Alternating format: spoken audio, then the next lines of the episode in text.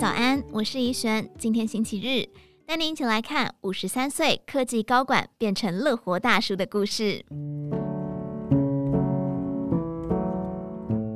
五十五岁的赖胜德原本是一个外商高阶经理人，负责百亿标案，但在母亲失智后就主动申请退休。谈人生，赖胜德这样形容自己：“我是台北人，是长子，从谋事到成家，不想离家太远。”这份长子的承担影响了他的命运。他家住在树林，大学毕业退伍出社会后，到邻近的土城工业区找工作，录取了知名通讯设备商和当年办公室还放着铁椅的红海。他选择了前者，主因是这家外商有周休二日。二十八年来，他从工程师做到专案经理，曾经负责标案金额上亿的国营企业专案。他说。我没换过公司，但老板一直换，从发商变成芬兰商，公司上千人变缩到几百人。虽然组织历经变迁，管理文化大不同，但他依然专注工作，预计六十五岁退休。直到三四年前，他循序平稳的人生，因为母亲罹患失智症而脱离常轨。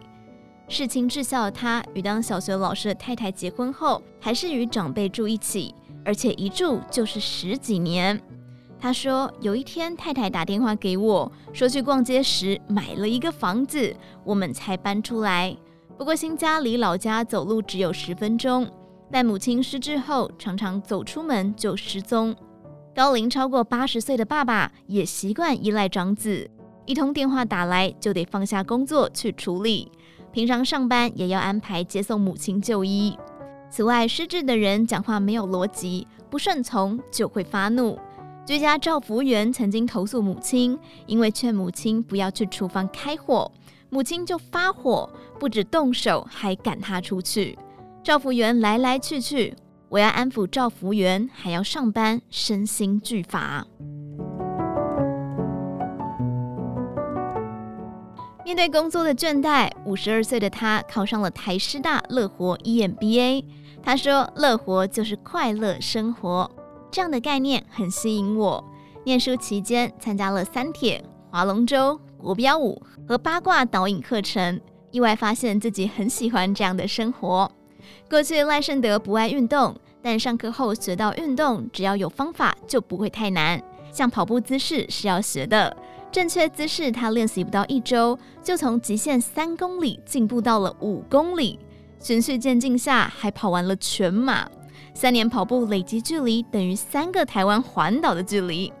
赖胜德说，在 EMBA 认识不同背景的同学，让我这个木讷的理工大叔看到了不同的人生风景，开始思考后半辈子该怎么过。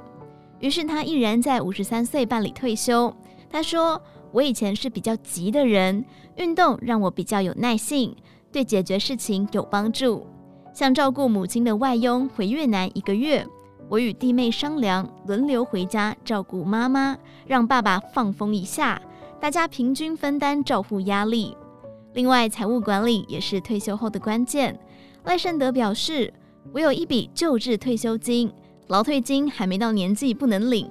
退休后投资基金、股票和 ETF，不玩杠杆，投资需要阅读财经时事，不会与现实脱节。他也说，退休后有人邀我回科技业，但在妈妈失智后，朝九晚五已经不适合我。我觉得人生其实没什么退休，只是下半场的重心转换。大叔还在努力中，努力尝试以前没机会做的事，努力活出健康快乐的第二人生。以上内容出自于《荆州刊》网站，详细内容欢迎参考资讯栏下方的文章连结。最后，祝您有个美好的一天，我是怡璇，我们明天再见。